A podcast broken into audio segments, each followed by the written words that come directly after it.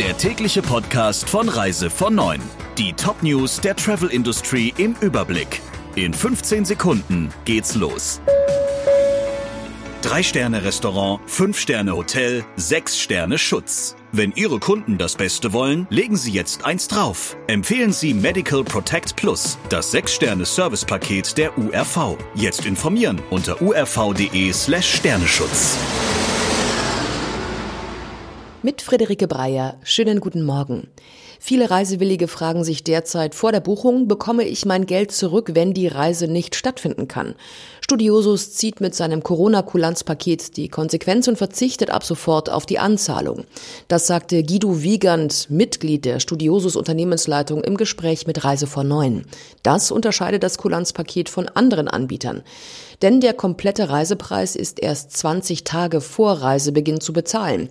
Außerdem verzichtet Studiosus auf Storno- und Umbuchungsgebühren bis einen Monat vor Reisebeginn.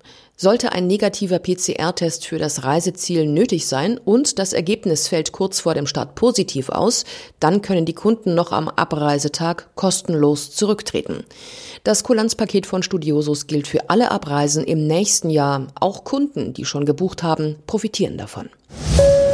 Die App Luca soll die digitale Nachverfolgung von Corona-Kontakten in der Hotellerie und der Gastronomie erleichtern. Bei einem Infektionsfall werden die Gesundheitsämter und alle Gäste der Location informiert, die sich zur selben Uhrzeit dort aufgehalten haben. Als erste Tourismusregion will die Insel Sylt die neue App einführen. Und so funktioniert's.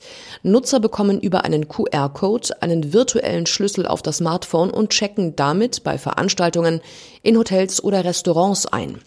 Dabei erhält der Betreiber oder Veranstalter Zugriff auf den Schlüssel, nicht aber auf die persönlichen Daten. Das hat ausschließlich das Gesundheitsamt, und zwar dann, wenn ein Test positiv ausfällt oder eine Infektion gemeldet wird.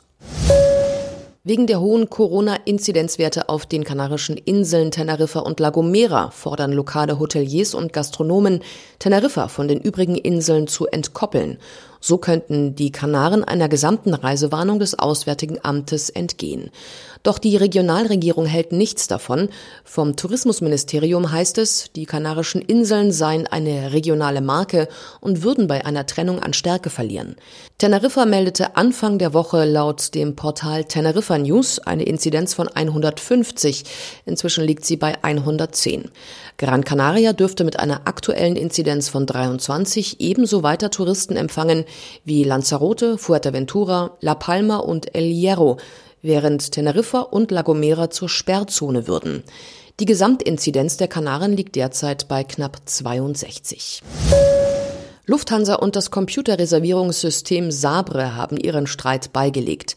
Im Mai hatte die Airline den Vertrag über die GDS-Anbindung gekündigt. Nun steht eine neue Vereinbarung, heißt es von Lufthansa. Demnach wird Sabre weiter die Angebote der Lufthansa Group Airlines über sein globales Distributionssystem vertreiben. Darüber hinaus regelt der Vertrag den Vertrieb der Lufthansa-Angebote neu, und zwar über den Branchenstandard NDC. Der erleichtert den Verkauf von Zusatzleistungen und die Erstellung von Kundenprofilen. Noch ist nicht klar, wann das Lufthansa NDC-Angebot via Sabre eingeführt werden soll. Der Start wird den Angaben zufolge in der ersten Hälfte 2021 kommuniziert. Mallorcas bekanntestes Hotel Formentor wechselt für 165 Millionen Euro den Besitzer und geht an den Investmentfonds Emin Capital.